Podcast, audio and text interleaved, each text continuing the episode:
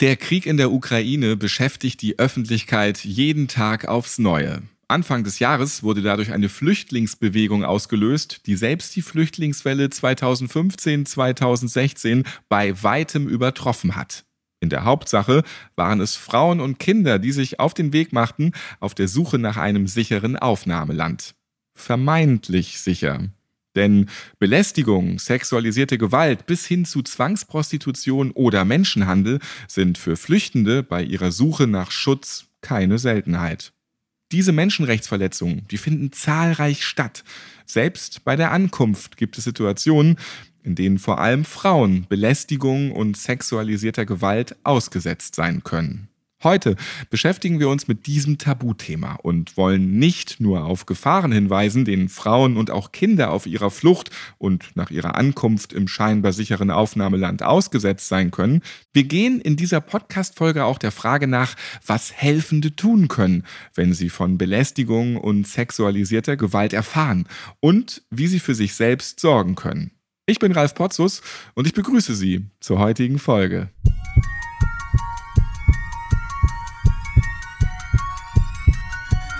Herzschlag für ein gesundes Berufsleben.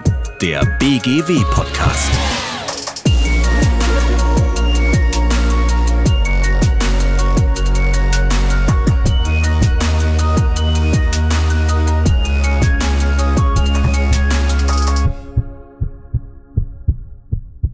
Auf der Flucht, bei der Ankunft, an Bahnhöfen, in den Unterkünften, in den sozialen Netzwerken, auf der Suche nach einer Wohnung oder einer Arbeit.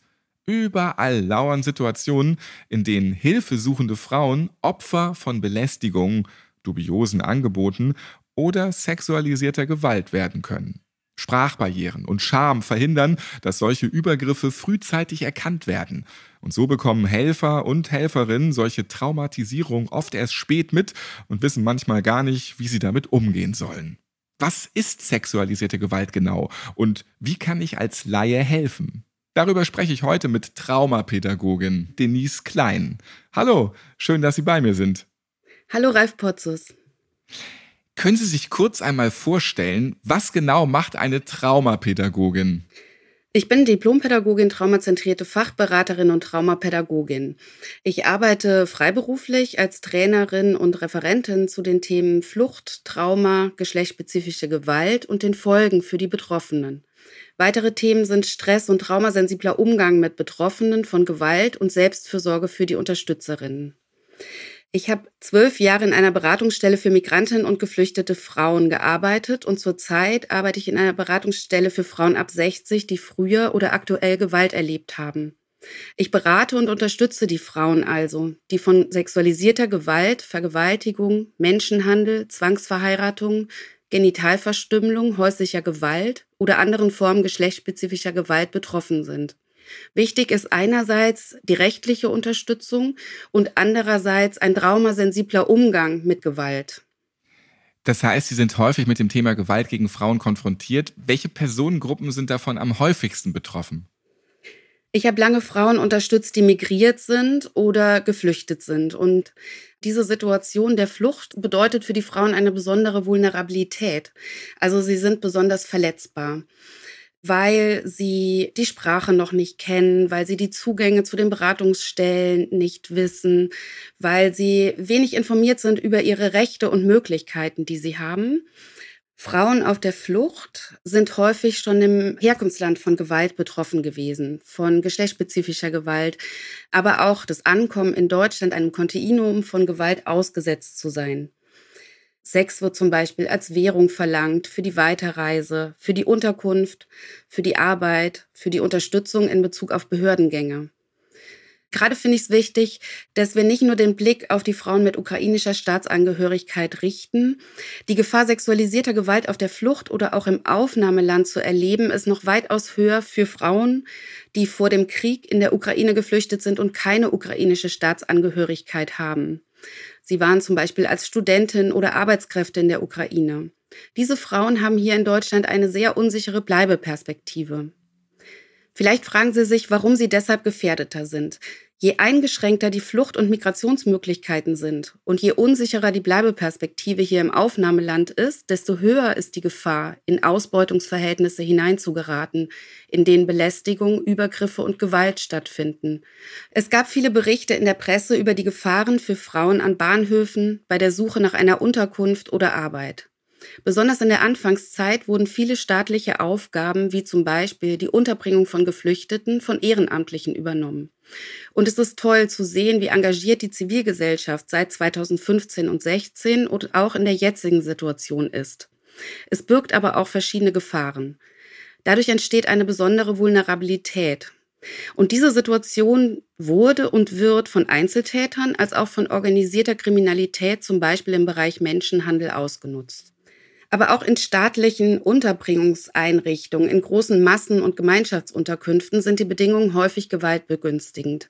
Mangelnde Privatsphäre, nicht abschließbare Zimmer und Sanitärräume, fehlende Gewaltschutzkonzepte oder Beschwerdesysteme. Es erreichen uns immer wieder Berichte von Frauen, die dort auch sexualisierte Gewalt und Vergewaltigung erleben. Das heißt, die Gefahr der Übergriffe und der sexualisierten Gewalt im Fluchtprozess zu erleben, ist sehr hoch wenn Sie es jetzt berichten mit Umkleideräumen, in Unterkünften, man ist ja permanent an dieser Gefahr ausgesetzt. Das hört sich danach an, dass es den ganzen Tag einfach nur darum geht, sexualisierte Gewalt zu verhindern. Ist das tatsächlich so krass? Wenn Sie sich vorstellen, dass Sie auch vorher schon vielleicht Gewalt erlebt haben, in sehr unsicheren Situationen waren und ständig in so einem Anspannungsgefühl sind und dann in einer Gemeinschaftsunterkunft mit sehr vielen Bewohnern und Bewohnerinnen, die sie nicht kennen, mit denen sie die Sprache nicht teilen. Können Sie sich vorstellen, dass Sie ständig zum Schutz Ihrer Kinder und sich selbst unter so einer Anspannung und unter so einer Angst leiden? Und diese Angst und Anspannung, finde ich, bekommen wir ganz häufig auch in den Beratungssituationen zu spüren. Das heißt, diese Unterkünfte zum Beispiel sind kein sicherer Ort für die Betroffenen. Ich glaube auch, das Schlimmste, was einem passieren kann, ist, wenn man das eigene Heim, die eigene Wohnung, das Haus verliert und dann ja auf einmal sich nicht zurückziehen kann in seinen sicheren Bereich. Wenn dieser sichere Bereich einfach permanent fehlt, dann nimmt die Anspannung zu. Und ich glaube, auch manchen Menschen ist nicht ganz klar, wo Belästigung und Übergriffe anfangen. Klären wir das doch einfach mal jetzt. Was ist überhaupt Belästigung und sexualisierte Gewalt? Also sexualisierte Gewalt umfasst verschiedene Formen von Gewalt, die mittels sexueller Handlung zum Ausdruck gebracht werden. Die Erscheinungsformen sexualisierter Gewalt reichen von anzüglichen, aufdringlichen Blicken, unerwünschten Kommentaren und Berührungen, schmutzigen Witzen, sexistischen Bemerkungen bis hin zu Vergewaltigung und sexuellem Missbrauch. Bei sexualisierter Gewalt geht es nicht um Lust und Sexualität, sondern um Macht und Kontrolle. Wenn es um die Unterstützung von Geflüchteten geht, ist es wichtig, dass wir das enorme Macht- und Abhängigkeitsverhältnis mit in den Blick nehmen und eine hohe Sensibilität für Grenzen der anderen Person entwickeln. Die helfende Person bietet vielleicht eine Wohnung an und die geflüchtete Frau befürchtet, wenn sie nicht freundlich, höflich, hilfsbereit ist, mit ihrem Kind am nächsten Tag auf der Straße zu stehen.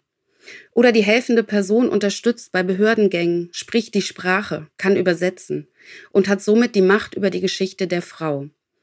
In diesem Abhängigkeitsverhältnis können sehr schnell Grenzverletzungen stattfinden.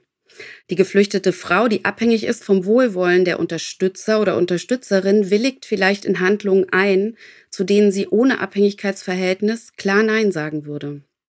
Zwischen ehrenamtlichen UnterstützerInnen und Geflüchteten gibt es also ein strukturelles Machtgefälle, welches ohne Gewaltschutzstrukturen ausgenutzt werden kann und zu grenzüberschreitendem Verhalten bis hin zu gewalttätigen Übergriffen und sexualisierter Gewalt führen kann.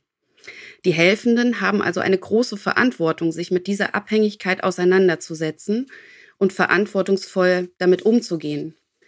Und die Geflüchteten brauchen von Anfang an Stärkung, übergriffige Situationen benennen zu dürfen.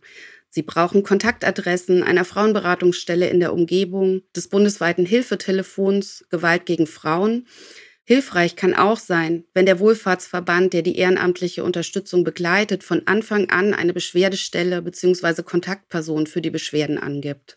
Die Beziehung zwischen Helfenden und Hilfesuchenden ist ein schwieriges Konstrukt. Deshalb ist es so wichtig, dass genau das auch reflektiert wird. Jetzt betrifft die sexualisierte Gewalt vor allem Frauen und Kinder. Gibt es auch Männer, die davon betroffen sind? Genau, sexualisierte Gewalt betrifft hauptsächlich Frauen und Mädchen, aber auch Kinder, LGBTIQ-Personen oder Männer. Die Logik ist immer die gleiche. Es geht halt einfach um Macht ausüben, unterdrücken und da kann es jeden treffen. Genau, es geht um patriarchale Strukturen und patriarchale Strukturen werden auch gerade in Kriegen, die ja geprägt sind von militarisierter Männlichkeit, als Kriegswaffe auch eingesetzt.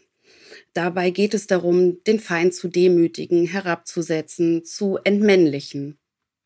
Wenn die Geflüchteten zum Beispiel zu uns nach Deutschland kommen, dann wissen wir auch gar nicht, was haben die schon erlebt, was für Gräueltaten gab es schon in ihrem Herkunftsland. Und darum sollte man natürlich besonders vorsichtig sein. Frau Klein, Sie sind ausgebildet auf dem Gebiet und wissen auch ganz genau, wie Sie Betroffene von sexuellen Übergriffen helfen können. Dank der großen Hilfsbereitschaft werden jedoch auch Laien immer wieder mit diesen sensiblen Themen konfrontiert. Was ist für Helfende wichtig im Umgang mit Frauen, die sexualisierte Gewalt erfahren haben? Vergewaltigung und andere Formen sexualisierter Gewalt sind deshalb so schwer zu verkraften, weil sowohl die körperliche als auch die psychische Integrität einer Frau, eines Mädchens, einer Betroffenen beträchtlichen Schaden nimmt. Zudem ist sexualisierte Gewalt immer noch hoch stigmatisiert und tabuisiert, auch beim Fachpersonal. Überlebenden wird weiterhin oft die Schuld gegeben. Häufig schweigen die Frauen über das, was sie erlebt haben.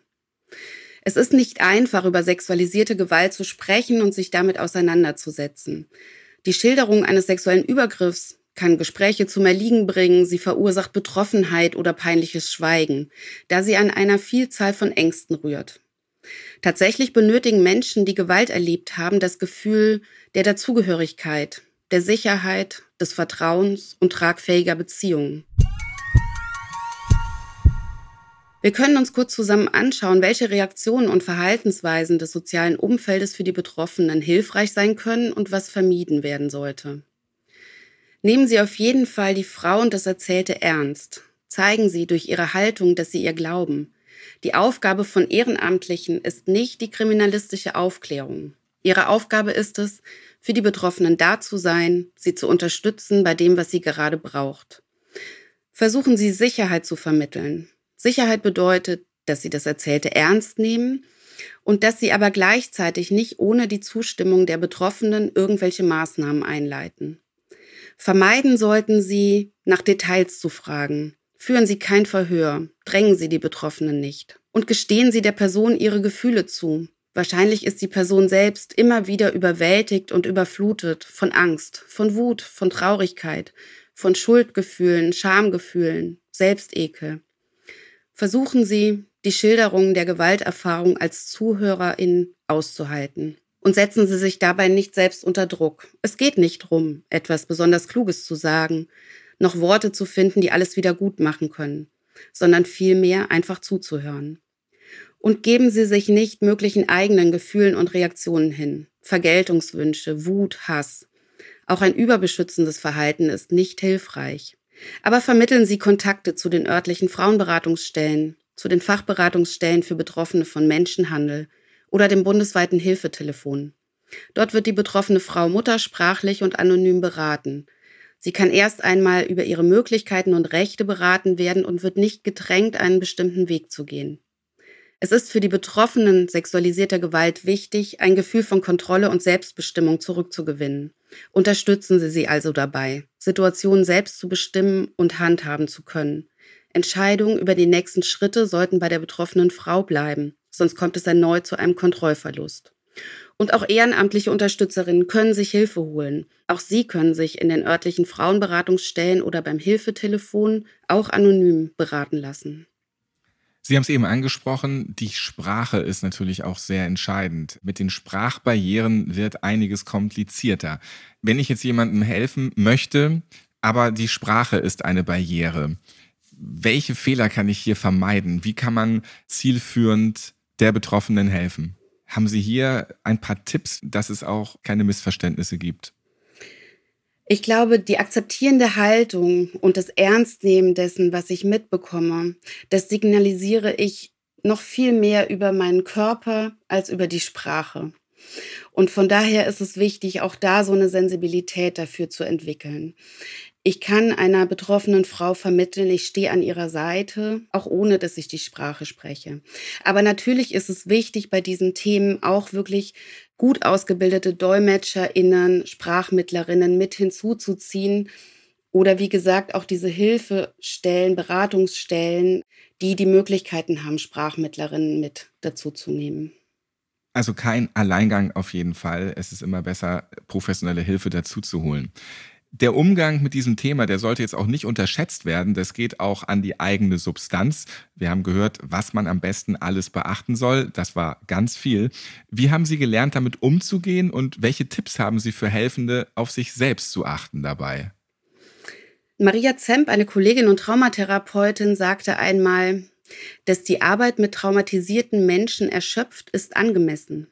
Es sind nicht die Menschen, die uns erschöpfen, es ist die Konfrontation mit den gewaltsamen Ereignissen, die sie überlebt haben, oder die Fortsetzung von Ungerechtigkeit und Hilflosigkeit, die Helfende tatsächlich öfter an die Grenzen ihrer Erschöpfung bringen kann.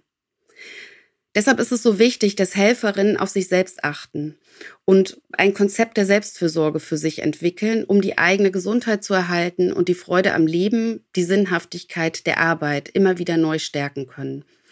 Wenn ich Schulungen mit Hauptamtlichen oder Ehrenamtlichen in der Geflüchtetenarbeit mache, fällt mir immer wieder auf, dass es wichtig ist, sich der eigenen Motivation bewusst zu sein. Warum mache ich diese Arbeit und was wünsche ich mir davon? Manche stoßen auf eigene Fluchtgeschichten oder erlebte Situationen von Hilflosigkeit und Ohnmacht oder auch Diskriminierung. Eigene unaufgearbeitete Erlebnisse kann die Helfenden besonders verletzbar machen. Zudem ist es sowohl für die Person, die unterstützt wird, als auch für die helfende Person wichtig, den Rahmen der Unterstützung festzulegen und zu kommunizieren. Was kann ich anbieten? Wo kann ich helfen? Wie viel Zeit habe ich? Und ich erwarte keine Gegenleistung. Das gibt Halt und Sicherheit für beide Seiten. Und wenn ich mit Gewaltgeschichten konfrontiert bin, das kann sein, dass ich eine Gewaltgeschichte erzählt bekomme oder auch, weil ich den Stress, die Anspannung, die Angst im Körper der anderen Person spüre. Dann ist es wichtig, sich nach dem Kontakt bewusst zu machen, dass nicht ich diese Geschichte erlebt habe. Das klingt banal, ist aber enorm wichtig. Und beim Zuhören können sich zum Beispiel Bilder der Geschichten von anderen in uns festsetzen und bei uns ähnliche Symptome und Ängste hervorrufen. Bilder wird man schlechter wieder los. Wenn wir Menschen unterstützen, die Gewalt erlebt haben, ist es umso wichtiger, dass wir gut bei uns sind, dass wir gut im Hier und Jetzt sind. Das ist wichtig für uns selbst, aber auch für diejenigen, die wir unterstützen. Denn Menschen, die Gewalt erlebt haben, brauchen Empathie, Sicherheit, Transparenz, Klarheit und Verlässlichkeit im Kontakt. Ich habe das Thema Selbstfürsorge angesprochen und es ist hilfreich für Unterstützerinnen, dass sie gut auf sich achten und für sich sorgen. Diese Selbstfürsorge kann auf verschiedenen Ebenen stattfinden oder sollte auf verschiedenen Ebenen stattfinden. Das eine ist die körperliche Ebene, wenn ich sehr angespannt bin, weil ich vielleicht von den Ängsten der Betroffenen überflutet bin, weil ich das Leiden der Kinder in ihren Augen gesehen habe, dann ist es wichtig, diese Anspannung wieder aus meinem Körper rauszubekommen. Durch Sport, durch Joggen, durch Spazierengehen, durch Yoga, aber auch auf emotionaler Ebene. Wir brauchen Austausch und eigene gute Bindung. Suchen Sie sich emotionale Auszeiten, treffen Sie sich mit Freunden, genießen Sie Zeit mit Ihrer Familie und geben Sie die schönen Aktivitäten, die Ihnen Kraft geben, nicht auf. Gleichzeitig ist es wichtig, auch die Betroffenen nicht nur als Opfer zu sehen. Auch sie haben Stärken, Fähigkeiten, Ressourcen und ein Leben vor dem Trauma oder vor der Flucht. Gemeinsam schöne Zeit zu genießen, trotz der Schwere, zwischendurch gemeinsam zu lachen und Freude zu erleben, sind sehr heilsam. Und die dritte Ebene finde ich auch sehr wichtig, auf sozialer und gesellschaftlicher Ebene. Wir sind konfrontiert mit Menschen, die aus zum Beispiel der Ukraine gerade vor Krieg geflohen sind und meist noch Familienangehörige, Männer, Väter, im Kriegsgebiet haben, ständig Angst um sie haben. Die Konfrontation auch mit dem Thema sexualisierte Gewalt oder die Folgen davon zu sehen und zu spüren, das verändert uns und unseren Blick in die Welt. Unterstützerinnen, Helfende brauchen also eine Aufmerksamkeit dafür, was sich bei ihnen verändert und Austausch mit anderen, damit auch die eigenen Erfahrungen gut verarbeitet werden können. Sie haben vorhin schon erwähnt, dass es eine Hotline gibt, wo man sich äh, die ganze Zeit hin wenden kann und sollte. Wo können sich Betroffene direkt melden? Genau, das bundesweite Hilfetelefon Gewalt gegen Frauen ist wie gesagt 24 Stunden erreichbar und es werden verschiedene Sprachen gesprochen. Die Nummer ist 08000 116 016. Wichtig ist auch der Koordinierungskreis gegen Menschenhandel, der KOK, der die Adressen der Fachberatungsstellen für Menschenhandel bereithält, die örtlichen Frauenberatungsstellen und Notrufe für Frauen. Ich habe einen Flyer gefunden, auf den ich gerne hinweisen würde. Und zwar ist er herausgegeben worden vom Bundesverband der Frauenberatungsstellen von Pro Asyl, Wildwasser, dem KOK und der Zentralen Informationsstelle autonomer Frauenhäuser. Dort sind wichtige Rechte und Hilfetelefonnummern auf Russisch und Ukrainisch veröffentlicht. Und ich finde, dieser Flyer sollte jede Ehrenamtliche zur Verfügung haben. Der sollte an Bahnhöfen, in Empfangsdiensten, in Wohlfahrtsorganisationen ausliegen. Je besser die geflüchtete Frau über ihre Rechte und ihre Möglichkeiten der Hilfe informiert ist, desto gestärkter kann sie sie auch wahrnehmen und sich gegen Übergriffe, Ausbeutung und sexualisierte Gewalt zur Wehr setzen. Wenn Sie auf privatem Weg eine Unterkunft anbieten, dann tun Sie das zum Schutz der Betroffenen so transparent und respektvoll wie möglich. Die Aufgenommenen sollten zu ihrer eigenen Sicherheit zum Beispiel ihre Wohnadresse frühzeitig an Bekannte weitergeben können. Wenn möglich, informieren Sie auch Behörden vor Ort über die Aufnahme und ihre Adressdaten. Die Aufgenommenen sollten erfahren, dass sie nicht zu Gegenleistungen verpflichtet sind. Sie sollten ihre grundlegenden Rechte und Möglichkeiten kennen. Weisen Sie die Menschen auf wichtige Informationsquellen hin. Auch hier wieder viele Tipps. Nun kann man auf den von Ihnen erwähnten Flyer nicht verlinken in dieser Podcast-Folge, aber wir haben auf jeden Fall in den Show Notes weiterführende Links zum heutigen Thema, wo man dann auch ganz viel Hilfe erfahren kann. Jetzt nochmal aus Ihrer ganz persönlichen Sicht. Was wünschen Sie sich in Bezug auf diese ganzen Themen? Wie können wir alle noch mehr zusammenstehen und Menschen, die von Gewalt jeglicher Art, Menschenhandel und Prostitution betroffen sind, helfen? Auf struktureller Ebene muss viel getan werden. Sichere Fluchtwege oder sicherere Fluchtwege und sicherere Bleibeperspektiven verhindern Ausbeutung, sexualisierte Gewalt und Menschenhandel. Wenn es zu Übergriffen gekommen ist, brauchen Betroffene gut zugängliche Hilfestrukturen. Und Zugänglichkeit bedeutet, dass die Betroffenen die Hilfestrukturen unabhängig von der Muttersprache, vom Aufenthaltsstatus, der sexuellen Identität und Orientierung und eventueller Hilfs- und Pflegebedürftigkeit unabhängig von finanziellen Mitteln in Anspruch nehmen können. Und wie ich bereits erwähnt habe, ist das Thema sexualisierte Gewalt immer noch hoch tabuisiert. Ich wünsche mir, dass wir uns alle mehr damit auseinandersetzen und die Angst davor verlieren. Sexualisierte Gewalt findet auch nicht nur im Fluchtprozess statt. Wir müssen also lernen, sensibel hinzuschauen und mutig sein zu handeln, wenn wir Übergriffe, Ausbeutung oder Gewalt sehen. Und wir müssen uns selbst immer wieder reflektieren. Gerade in einem Macht- und Abhängigkeitsverhältnis wäre es gut, lieber zu oft als zu wenig zu fragen, ob mein Gegenüber einwilligt, ob sie einverstanden ist. Denise Klein, ich danke Ihnen vielmals, dass Sie uns wichtige Informationen über dieses sensible Thema gegeben haben. Danke und weiterhin viel Erfolg bei Ihrer Arbeit. Alles Gute. Vielen Dank.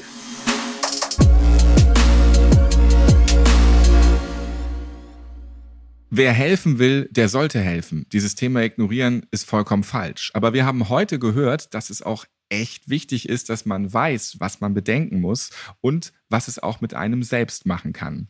Wir haben nochmal alles zusammengefasst in den Shownotes dieser Podcast-Folge.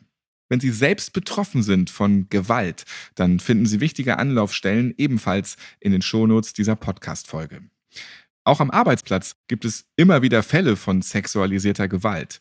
Und wie Sie sich davor schützen können, das erfahren Sie in einem dreitägigen Präsenzseminar, das die BGW veranstaltet.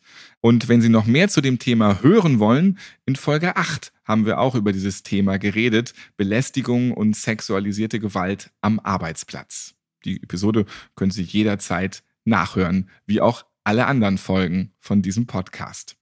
Überall, wo es Podcasts gibt oder auf www.bgw-online.de slash podcast.